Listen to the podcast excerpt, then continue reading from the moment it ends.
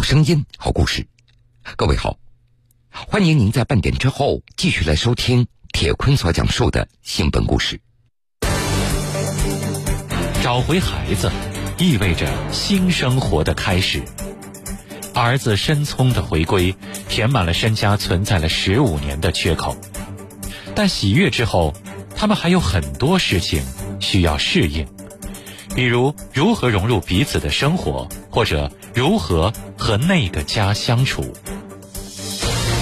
被拐少年回家之后，铁坤马上讲述。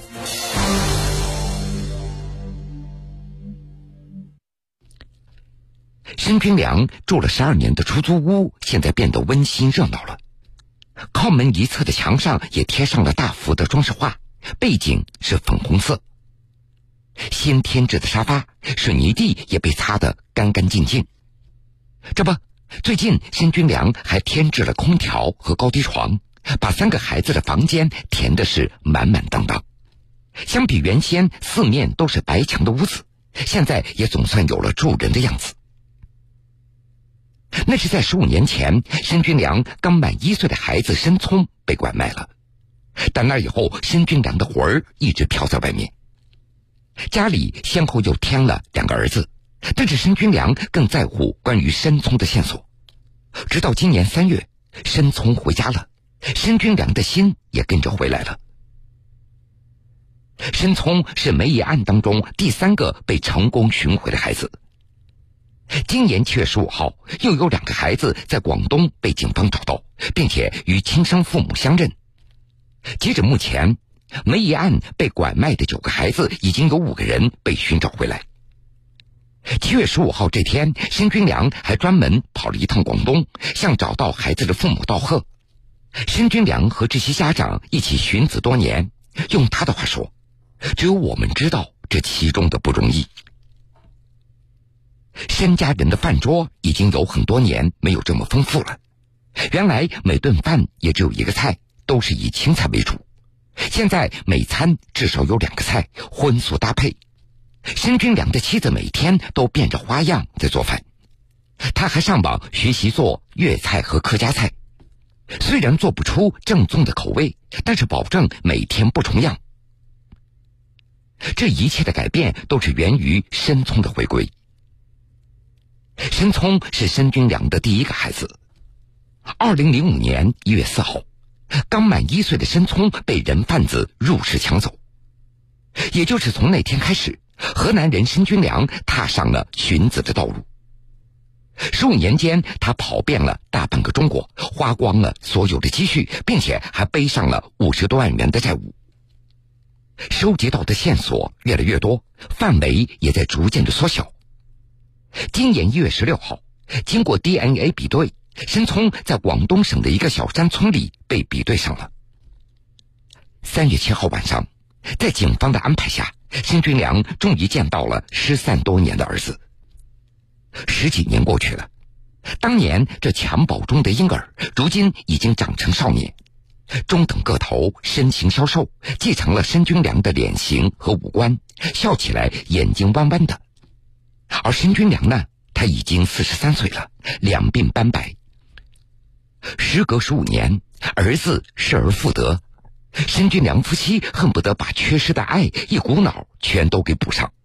他们整天都围着申聪转，为了配合申聪的口味，申军良一家用最快的速度调整了饮食，酱毛鱼改成了清蒸鱼，红烧肉变成了粉蒸肉，只因为申聪他喜欢清淡的口味。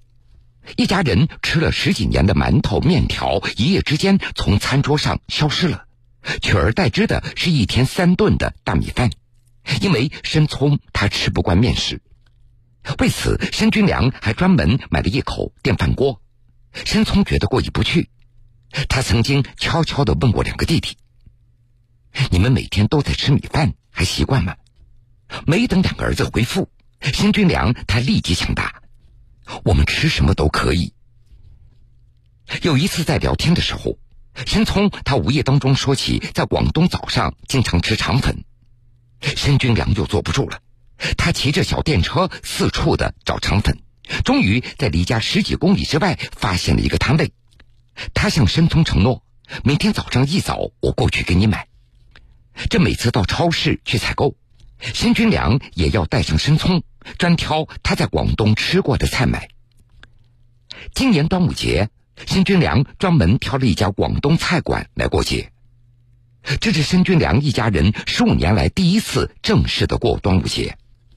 自从申聪丢了以后，申军良一家也只有在春节的时候才会买一些猪肉白菜，包一顿饺子，象征性的过一下。在和申军良相认之前，申聪他一直生活在广东的一个小山村里，他几乎没有离开过广东，更没有到过北方。他曾经以为全国那都是一个样子，直到回到济南，他才发现哪儿都不一样。济南的包子和馒头，在申聪看来，那是又干又硬，根本就吃不下。只有家里加了鸡蛋，用机器压出来的新鲜面条，他才能勉强的吃上几口。你以前在广东都吃什么？申军良问道。申聪说：“差不多每天不重样。”申聪告诉两个弟弟，说在广东只用腊肉就能做出好多种菜，在广东家家户户门前都挂着自己腌制的腊肉。申聪爱吃的东西，申军良和两个孩子都没有吃过。有一次，申军良带着申聪逛夜市，快到家门口的时候，碰到一个烤鱿鱼的摊子。申聪说，在广东他会经常吃，买了十几串。申军良一家没有吃过烤鱿鱼，烟熏的味道混合着鱿鱼的腥味儿让他受不了。不仅如此，还有自来水煮开的凉白开，申聪他也喝不习惯。他觉得这个味道就像水沟里的水。刚到济南家里的时候，申聪不好意思让申军良换水，他忍着不喝。后来口腔溃疡，嘴里都烂了，申军良他才发现。不仅如此，在济南密集的楼房也会让申聪感觉到压抑。在养父母家的时候，他们住着大院子，依山傍水，申聪非常喜欢动。上树爬山，整天不闲着。刚到城市，两点一线的生活，申聪他觉得非常单调和乏味。他觉得自己被关进了笼子里。他每天就窝在家里学习，偶尔出去打一会儿篮球，又受不了当地高温的天气，干燥的热风吹得他全身不舒服。另外，申聪他还介意自己的身份，比如刚回到济南的时候。申军良他总想带着儿子出去转转，但是申聪不愿意。他总是觉得，大家都认识申军良，也就知道了自己是曾经被拐卖的申聪了。即使出门，他也不会和申军良走得太近。有记者上门拍照，申聪他总是要把书桌收拾得干干净净，书包、帽子、水杯他都要收起来。他就是怕同学知道了他的身份。同时，申聪他也理解不了北方人说话的方式。前一阵子，申聪在学校还闹出了一个笑话，他私下里称呼一个染过头发的老师为“黄毛”，有调皮的同学当着老师的面喊了一声“黄毛”，老师生气了，把申聪叫到办公室训了一顿。申聪觉得委屈，用他的话解释。在广东，看到男孩都会叫靓仔，女孩叫靓女，染头发的都叫黄毛，再正常不过了。其实，最让申聪头疼的还是学习。刚刚见面的时候，申军良就问过他：“你学习怎么样？考试能考多少分啊？”申聪说：“那得看运气了，运气好就能多两分，蒙错了就会少两分。”有时申军良他也非常庆幸，如果再晚几个月找到申聪的话，那么孩子可能就已经辍学了。按照申军良的说法，申聪在广东上初三，他几乎就没有写过作业，好几门科目经常考到几分或者十几分，而且偏科特别严重。这样的分数，即使在广东的县城里，也只能上最差的学校了。在被警方解救的时候，申聪写下了自己的基本情况。在目标这一栏当中，他写下了当兵或者打工。为了让这个失而复得的儿子好好学习，还没有回到济南，申军良他就四处打听学校了。因为异地跨学、教材不同等这样的问题，原本应该读初三的申聪被安排进一所公办学校读初二。这所公办学校是辖区内非常不错的学校，甚至比申聪两个弟弟就读的学校还要好。果不其然。申聪他一进去，成绩就垫底了。申军良特地收拾出一个房间，让申聪好好学习，每天陪着他上网课、做作业，并且还专门置办了书架和打印机，给他挑选了课外书和一些读物。申聪的两个弟弟学习成绩都还不错，六年级的老三可以教申聪一些简单的知识，而更多的辅导任务就落到了老二的头上。这每天放学，老二把自己的作业做完，然后再给申聪讲课。申聪也非常依赖这个弟弟，遇到不会的题目就抱着书去找他。但是申聪学习基础太弱了，小学范围的汉字他不会写，英语更是一塌糊涂，连音标他都不认识。习题更要一道题一道题的讲，把老二也给累坏了。为了突击补习。申军良请了每堂课三百块钱的家教老师，每天两小时一对一的补课，恶补了将近四个月，申聪的学习成绩才有一点起色。七月中旬的考试，他的生物地理成绩都达到了升高中的水平。这动辄上千元的补课的费用，也占据了申家人每个月开支的大部分。为了补贴家用，申军良晚上出去做代驾。凌晨两三点才回家，一晚上可以接到两三单，赚一百多块。今年的期末考试，申聪的英语成绩依然离及格线差得非常远。申军良他也知道，明年申聪就要中考了，用他的话说，到时候真的要玩命了。这不仅申聪，申军良他也要适应很多东西。过去的十五年，他的心思非常简单，就是找孩子。但是申聪回家以后，他觉得自己就像走钢丝的人，手上托举着两个家庭：申聪和两个弟弟，自己的家，还有申聪的养父母的家，稍不留意就会倾斜。申军良还在学习如何平衡这些关系，在寻找申聪的十五年当中。申军良的心思就从来没有回过家，两个儿子的饮食起居他很少参与。两个儿子从小那只吃百家饭长大的，从来是家里有什么吃什么。申军良在出门寻子的时候，两个儿子他们也吃过白饭拌咸菜。即使申军良在家，他的手机还会响个不停，一有线索，他的心就痒痒的，他又想走了。和两个孩子的聊天内容也仅仅局限于功课和寻子。申军良嘱咐他们一定要好好学习，说自己在外面如何如何的不容易。因此，两个儿子和他并不是十分的亲近。申聪回家以后，申军良他更是没有心思照顾两个儿子的喜好了。端午节之前，因为申聪说在广东会吃粽子。申军良就立即买回三箱咸粽子，冻在冰箱里。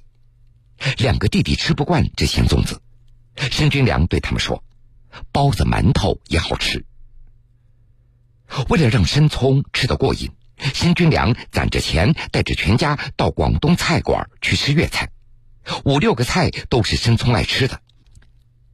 记者问过申军良：“这两个弟弟吃得惯粤菜吗？”申军良解释。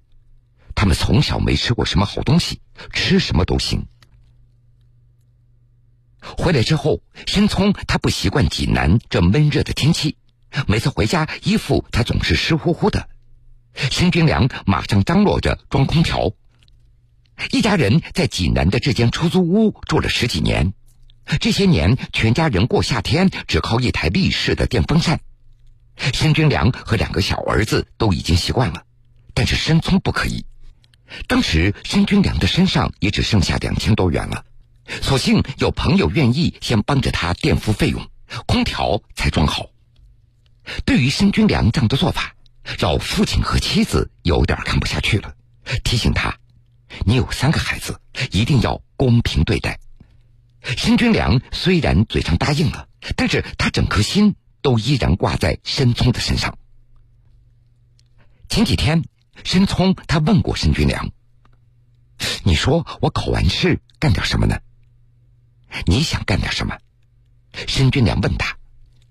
申聪说：“他想回广东看一看。”申军良爽快的答应了：“只要你想去，我随时都有空。”但是申军良的老父亲反对他们回广东，一方面担心申聪这好不容易安定下来的心会动摇，另外一方面花销那是摆在眼前的实际问题。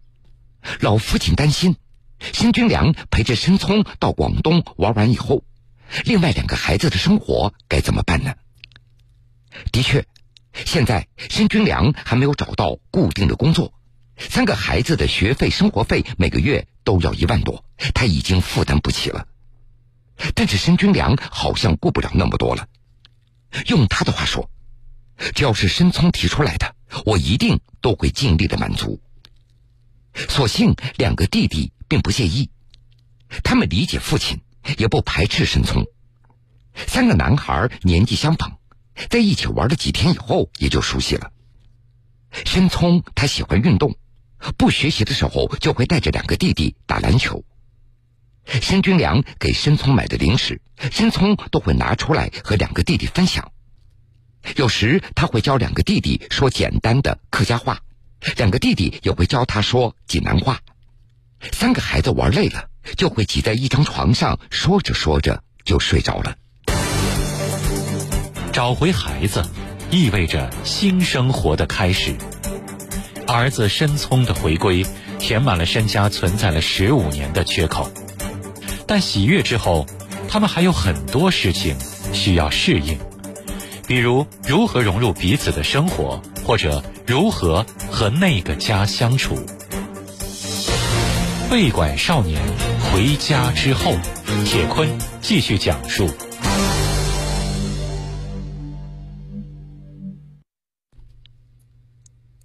回到济南以后，申聪他很少提起在广东的生活，他也没有和申军良多说起他在养父母家的经历。这每次有问起来，他就会敷衍过去。比如问他在济南好还是在广东好，他会说都差不多。问他是否适应济南的生活，他说还可以。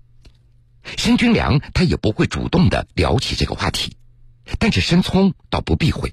偶尔也会提到在广东的事情。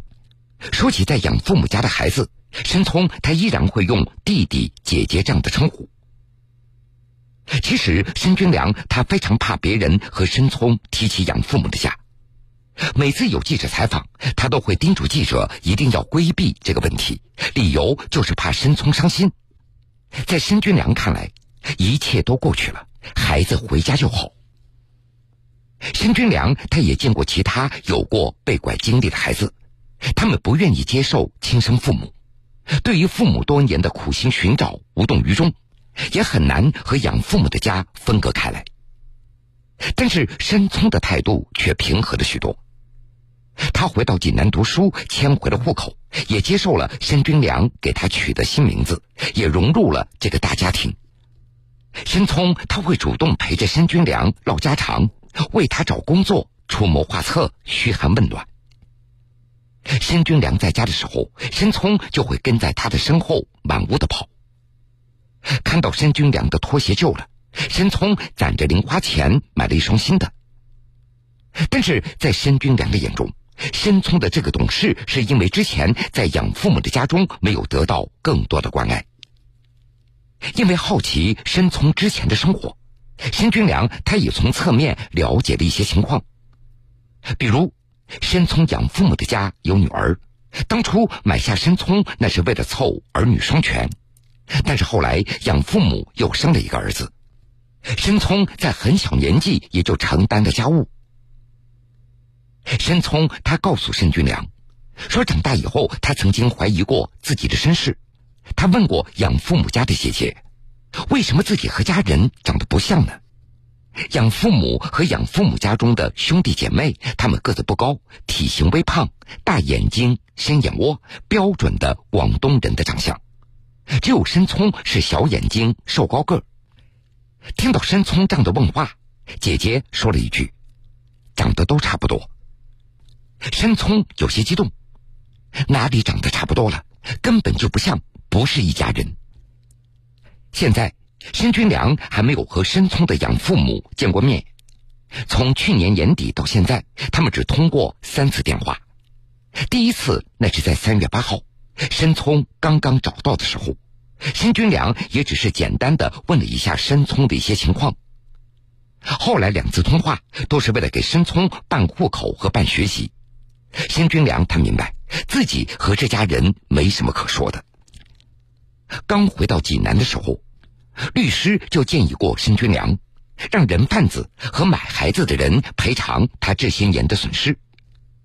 对于抢走儿子申聪的人贩子，申军良态度非常坚定，他就希望人贩子死刑。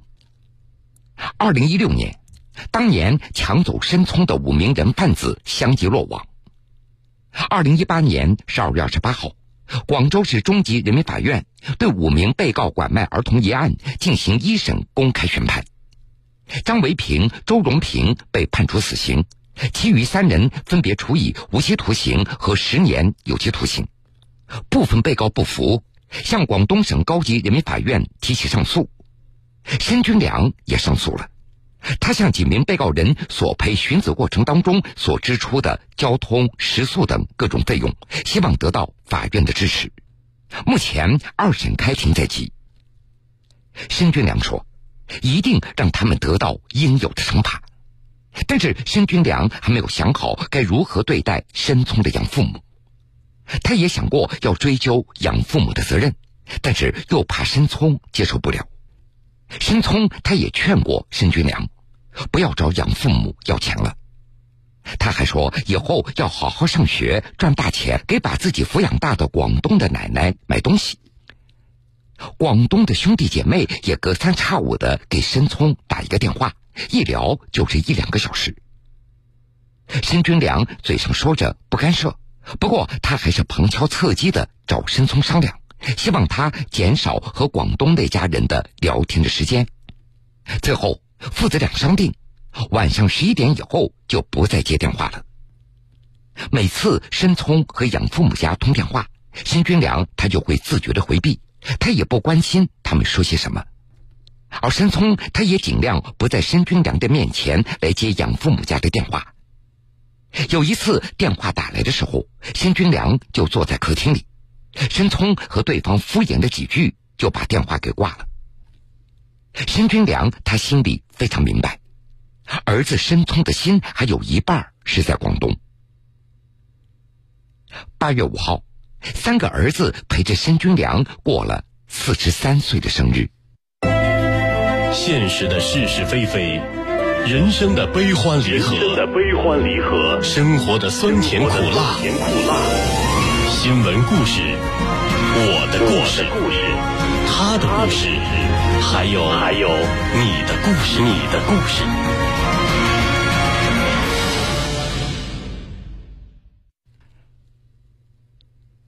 好了，各位，非常感谢您收听了这个时间段铁坤所讲述的新闻故事。